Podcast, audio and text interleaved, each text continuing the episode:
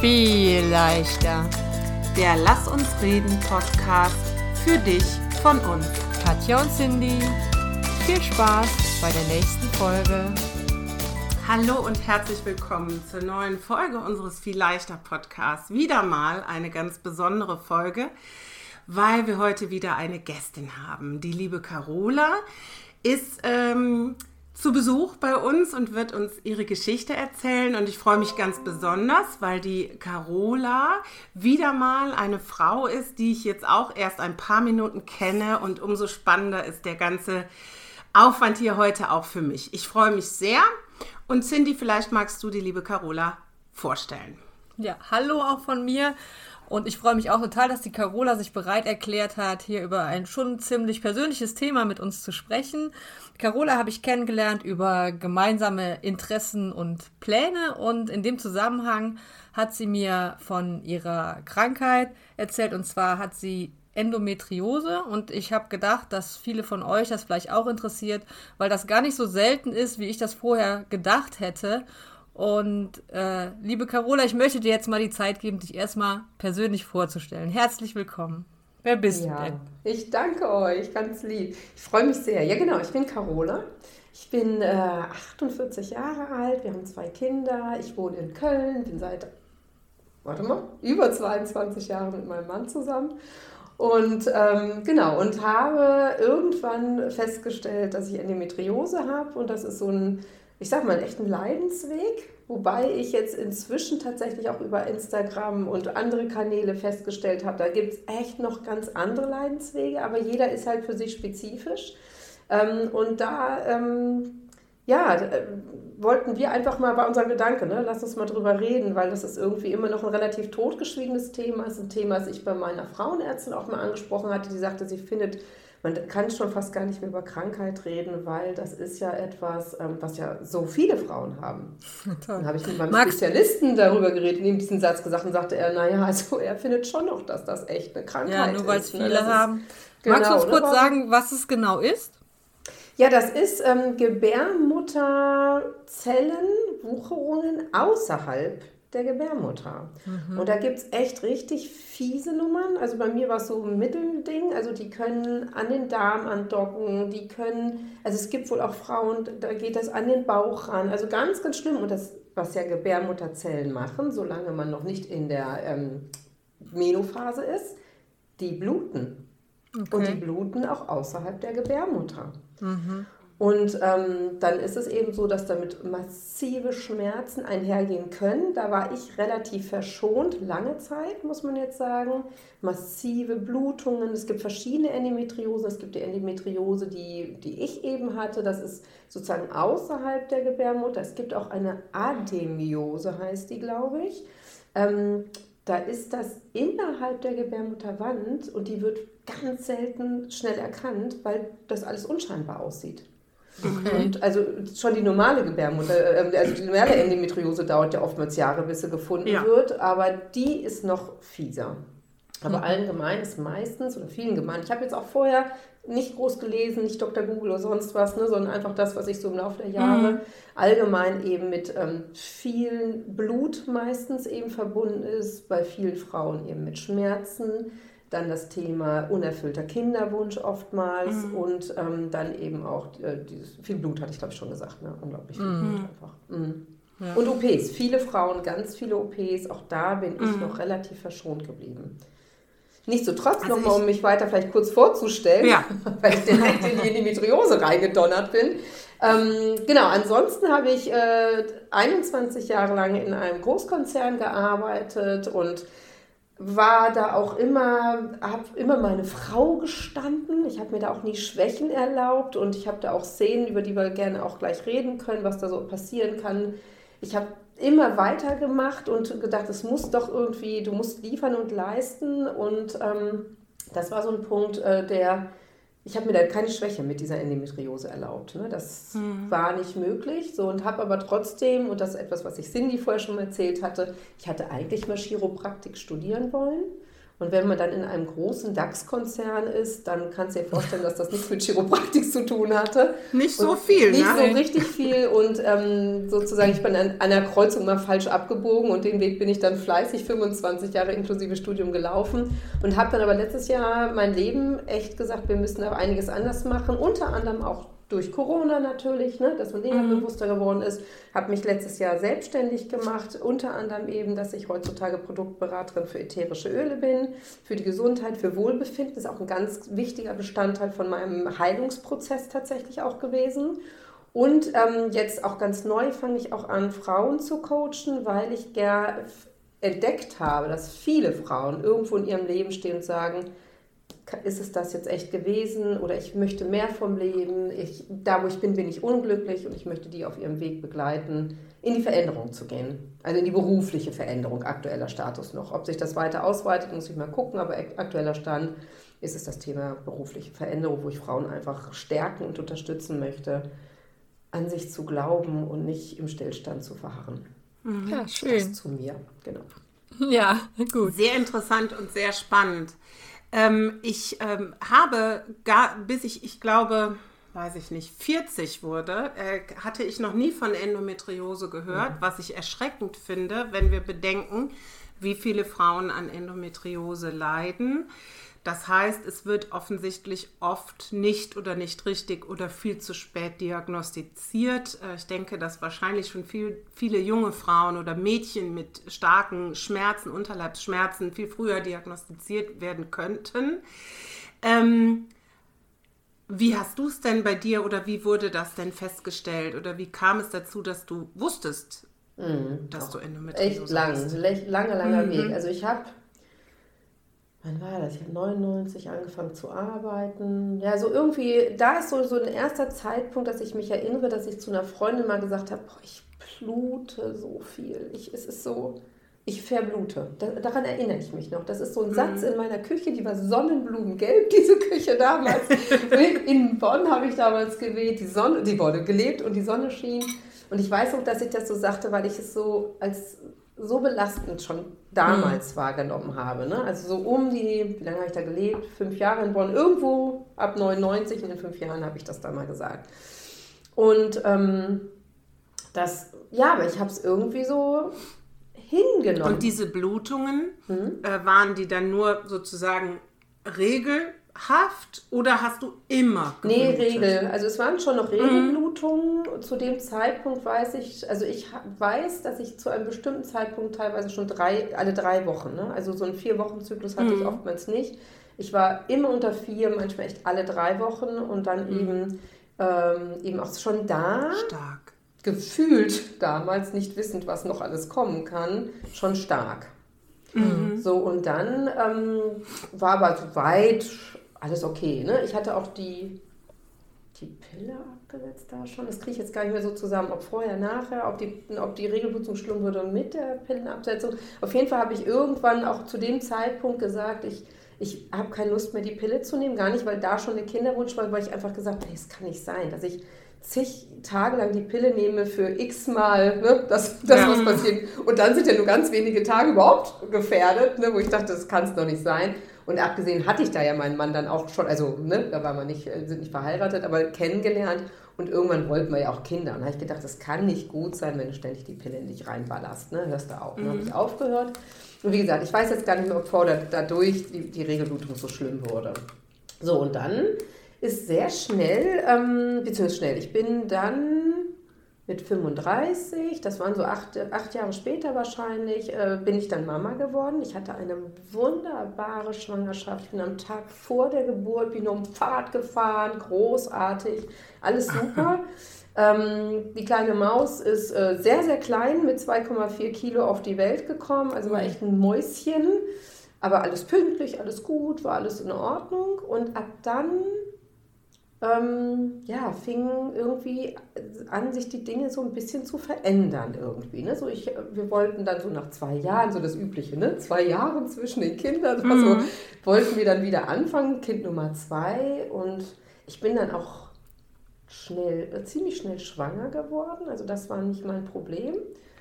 und hatte dann auch schon den Herzschlag. Ne? Und dann ähm, hatte ich ein Hämatom, angeblich, was auch immer. Auf jeden Fall saß ich eben auf der Toilette und hatte plötzlich einen riesen Haufen Blut in der Toilette.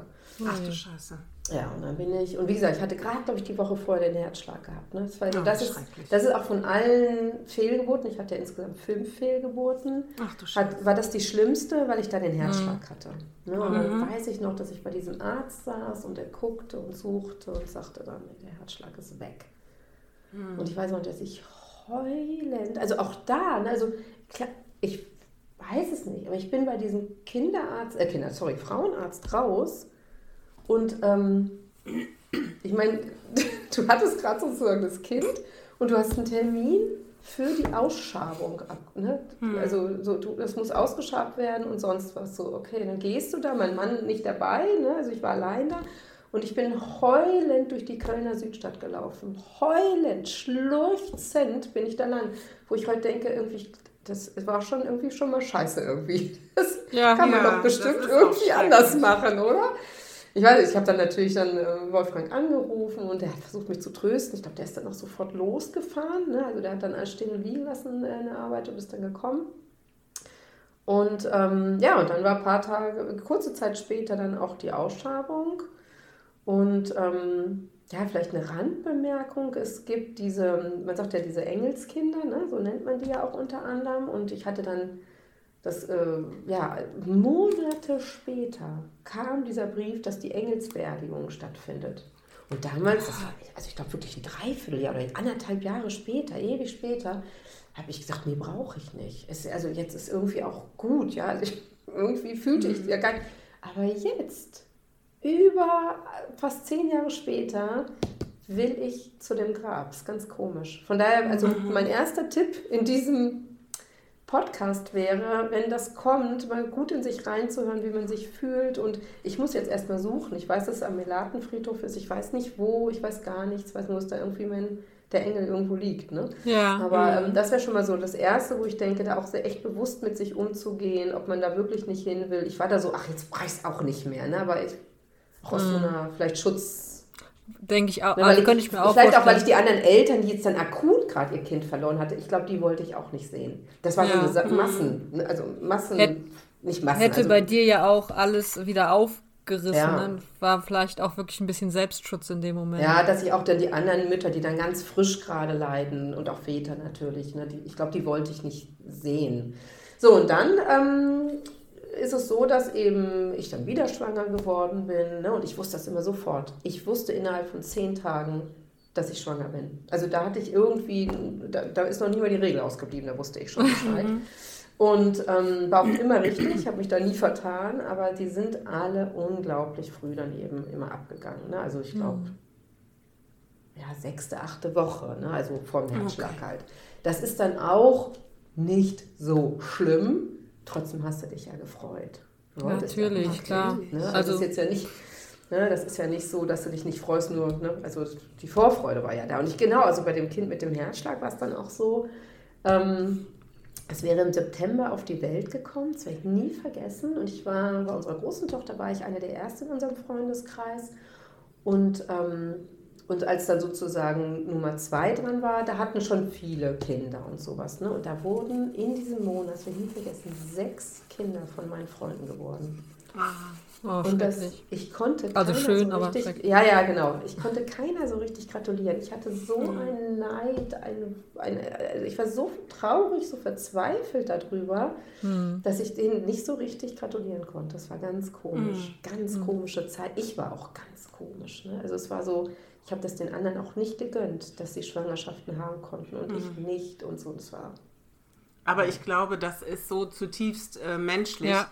Ähm, eine meiner besten Freundinnen, die ähm, ist jetzt auch so alt wie wir, also auch Ende 40 und konnte eben auch wegen Endometriose keine Kinder bekommen, hat auch keine Kinder bekommen und als das so in der Phase war, wo sie es immer die Hoffnung noch nicht aufgegeben hatte, und da dürfen wir auch ehrlich sein, finde ich, hat sie immer gesagt, ich könnte kotzen, wenn ich Schwangere sehe. Und dann kommt noch hinzu, wir sind Sozialarbeiterinnen, sie also auch.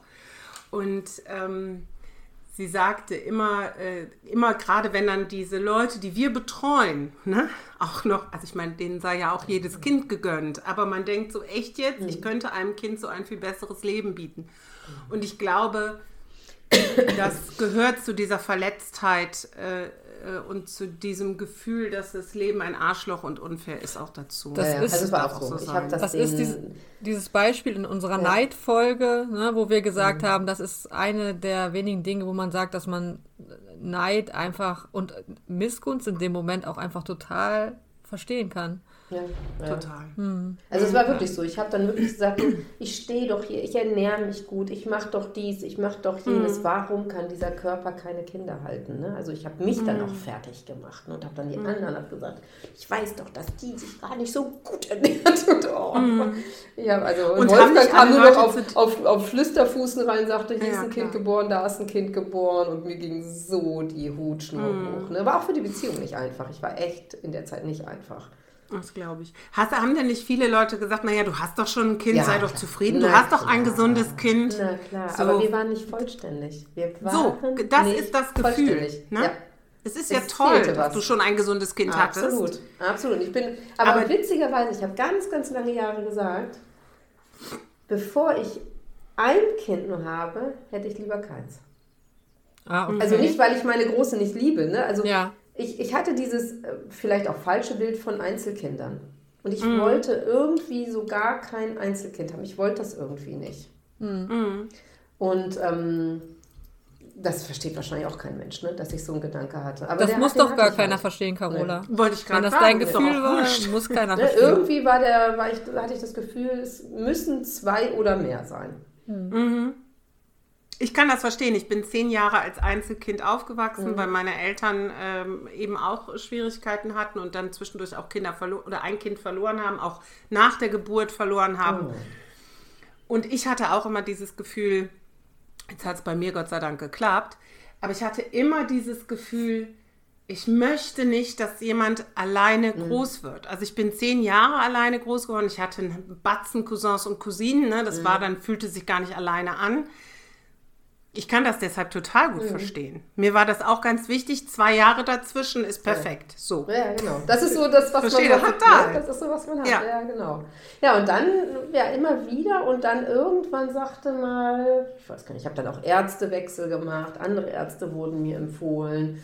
Darf ich Teilweise wurden dann schon die dazwischen dritten und vierten Kinder in meinem Freundeskreis geboren. Ne? Und Äh, war, Mhm. Carola, haben die äh, Ärzte vorher, also wenn du so blutest, dann wirst du ja sicher das auch mal angesprochen haben, gesagt haben, ich habe so eine starke Regelblutung, genau. da ist irgendwas nicht gesagt, in Ordnung. Ich blute wie ein angestochenes Schwein. Ja. Mhm. Und?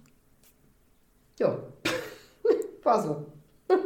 Aber ist das denn was, was auch vielleicht, ich verstehe das gar nicht, weil ich, wie gesagt, das taucht ja jetzt vermehrt auf, Mhm. auch in den Medien.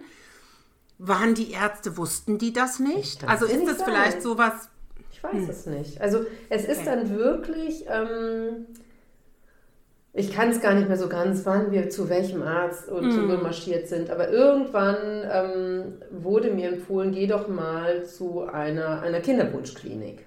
Ne, um sozusagen mal zu gucken, was da irgendwie ist. Also hormonelle Unterstützung und sowas, das haben wir auch gemacht, haben auch Insemination, aber es war dasselbe Spiel. Ich hatte eine Insemination und habe eben sozusagen das Kind dann trotzdem verloren. Aber der guckte dann halt mal auf seinem Ultraschall und sagte irgendwann, irgendwas gefällt mir an der Gebärmutter nicht. Also man scheint das ja wirklich nicht so richtig im Ultraschall oder sowas zu sehen. Ja. Du musst eine Bauchspiegelung machen. Ne? Also das ist sozusagen so. Und ähm, der hat das dann gesehen, da hatten wir dann auch Chromosomentests und alle möglichen Bluttests gemacht und mein Mann musste sich testen lassen. Also in so einer Kinderwunschklinik wird ja dann alles irgendwie analysiert und untersucht. Und ähm, das haben wir dann auch gemacht und dann habe ich bin zum Spezialisten gekommen, der hat sich das angeguckt und hat dann eben gesagt, ja, Endometriose und dann ist das eben auch rausoperiert worden. Und ähm, das lief echt gut. Das sind ja auch so endoskopisch, kaum Narben, also wirklich alles gut, ne? ist dann weggemacht worden. Und dann bin ich ja 2012 oder 13 bin ich ja nach Sri Lanka zu einer Panchakarma-Kur gefahren.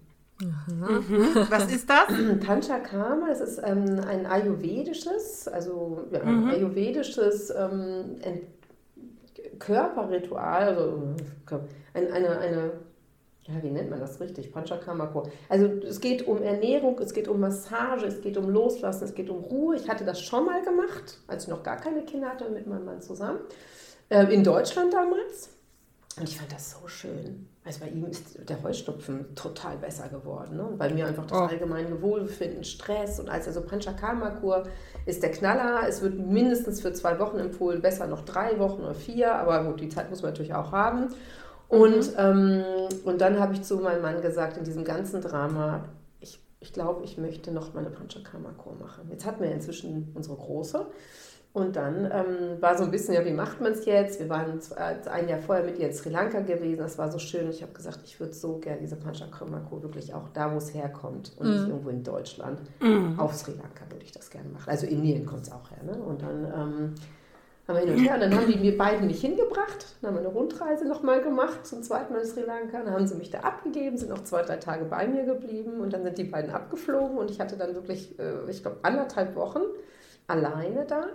Und das Ach, ist toll. ja eine ganz andere Art. Da sitzt ja so ein kleiner, unzüliger ne, äh, Doktor, ein älterer Mann auch war das. Ne? Und die, die testen ja deinen Puls, die gucken deine Zunge an und gucken dir in die Augen. Mehr machen die ja nicht. Also mhm. gefühlt mehr machen die ja. nicht. Ne? Und ähm, guckte mich an, hatte einen Übersetzer dabei und die sagten, also es gäbe keinen Grund, dass ich keine Kinder kriegen könnte. Das war ja schon mal eine krasse Aussage. ja. Und dann habe ich so ganz bestimmte Behandlungen bekommen. Ne? Also und eine der, wo ich mich am meisten daran erinnere, ich kenne jetzt ja nicht jegliche Behandlung, ich weiß nicht was wo, aber eine Behandlung, die wirklich sehr spezifisch für mein Thema war, da haben mich zwei Frauen gleichzeitig mit Milchbrei massiert. Okay. Mhm. Das hört sich ein bisschen krass an, ne? aber und ganz ist ja dann dieses Klima. Ich war auch in der Regenzeit da. Ne? Ich, aber wir hatte Glück, war jetzt nicht so viel Regen, aber es ist ja dieses Feuchte. Ne? Und das ist, das war eine ganz intensive Zeit für mich da. Ne? Und war ganz mhm. schön und ich bin dann irgendwie wiedergekommen und dann haben wir schon auch mit Hormonen weitergemacht und ich bin auch der Meinung, dass ich danach keinen Abgang mehr hatte und wir haben dann ja auch wirklich, wie gesagt, mit hormoneller Unterstützung schon, ähm, ist dann plötzlich bin ich wieder schwanger gewesen ne? und das Kind blieb plötzlich drin. Mhm. Und wie, wie fühlte sich das an jetzt? Ähm Hattest du nach dieser Kur und diesen Behandlungen auch ähm, mehr Hoffnung, dass das Kind äh, bleibt?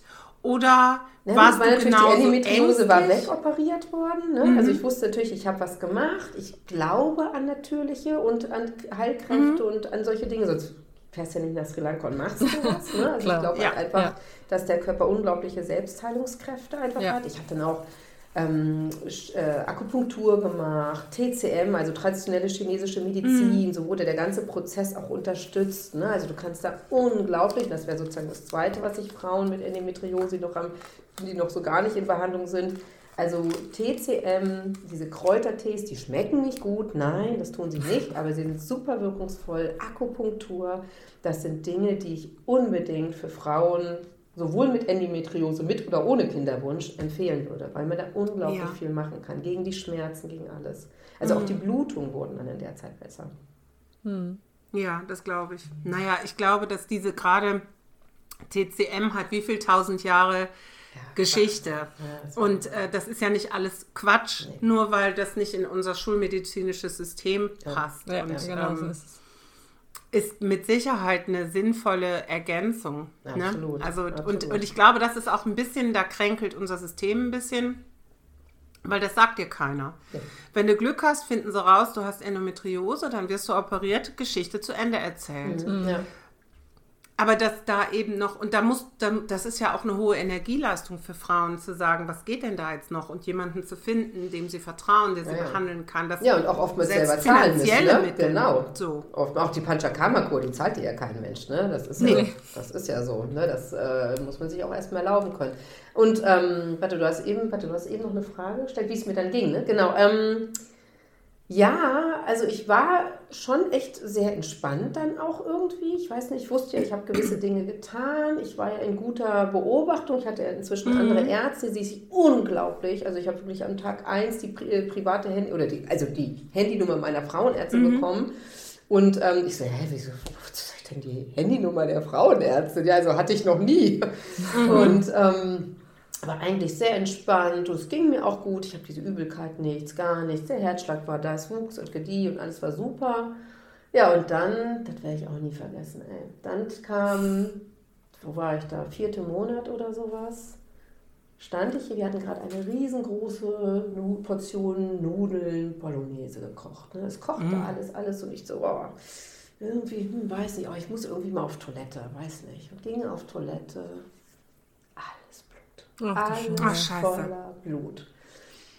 Und ich bin natürlich, ich bin, ich bin fast zusammen. Ich wusste gar nicht so richtig, wie, wohin mit mir. Es war abends 9 Uhr. Die Kleine war ja dann zu dem Zeitpunkt, was war sie dann? Sieben Jahre alt, sechs, sieben Jahre alt irgendwie. Ne? Die sind jetzt ja dann auch fast acht Jahre auseinander. Ja, und dann ähm, ja, alle eingepackt und sie auch mitgenommen. Im Nachhinein hätten wir die natürlich bei den Nachbarn parken sollen. Aber du stehst da, das Essen kocht da, alles ausgeschaltet. Mein Mann mich ins Auto gepackt, wir in das äh, Krankenhaus gefahren, wo sie damals auch geboren wurde. Ne? Und dann eben bin ich da rein und dann untersuchte die mich und da sah man auch noch nichts. Dann hatte sie Gott sei Dank äh, Wolfgang und die Kleine dann rausgeschickt und ich musste mich halt unten frei ne? und dann plätscherte es nur so Ach, aus mir raus. Ne? Also es war echt eh, also es war furchtbar, also wirklich. Boah, ich krieg Gänsehaut noch. Ja, und dann ist echt krass, ne? Dann steht da diese junge Ärztin, und ich will auch keinen verurteilen, relativ emotionslos, relativ. Also sie hat schon Emotionen gezeigt, aber null mehr Hoffnung, sondern bereitete mich auf den Abgang vor. Und ähm, das äh, gab mir schon Tabletten mit und dann, wenn ich mich wende, wie da, oh. da, da, dies. Ne? Und ich saß da so, äh. Und ich weiß noch, dass ich dann an die Handynummer meiner Frauenärztin dachte. Ne? Also wir sind dann wieder nach Hause geschickt worden. Ich bin sogar zwischendurch, war ich auf, bin ich auf den Rollstuhl gesetzt worden, weil ich kaum noch sitzen konnte. Und Frauen haben mich vorgelassen in der Notfallklinik, weil ich so desast ich muss so desaströs ausgesehen haben. Ne? Also es standen fünf Frauen, die warteten reinzukommen. Alle schickten mich vor, damit ich eben da reinkam. Mhm. Und dann, mhm. wie gesagt, sind wir wieder rausgeschickt worden und nach Hause gefahren. Und ich sollte mich dann hinlegen und dann habe ich die Frauenärztin angerufen und die war in irgendeiner Oper. Das war natürlich ein Samstagabend, ne, wie es sich gehört. Samstagabend, die war irgendwie in der Oper, ging aber ran und ganz nett, ganz viel Ruhe und die hat richtig geflucht auf diese, diese Ärztin im Krankenhaus und hat gesagt, ey, das geht echt gar nicht. Sie legen sich jetzt hin, sie machen gar nichts mehr. Gar nichts. Sie legen sich hin, Montagmorgen um 9 Uhr stehen sie bei mir auf der Matte. Ganz ruhig, mhm. ganz ruhig bleiben und dann wir schaffen es, dieses Kind kommt auf die Welt. Ihr Lieben, wir machen jetzt was, das haben wir noch nie gemacht, denn ähm, die Geschichte von Carola war so spannend, dass wir insgesamt fast eine Stunde aufgenommen haben. Da wir im Schnitt unsere Podcast aber auf 30 Minuten begrenzen, haben wir uns dazu entschieden, wir machen einen Teil 1 und einen Teil 2. Nächste Woche geht es also weiter mit Carolas Geschichte und ich würde euch total gerne einladen, auch nächste Woche zuzuhören, denn Carola hat uns noch eine Menge zu erzählen zum Thema Umgang mit Endometriose und äh, wie sie wieder zu sich selbst gefunden hat. Ich danke euch fürs Zuhören und sage Tschüss, bis zum nächsten Mal.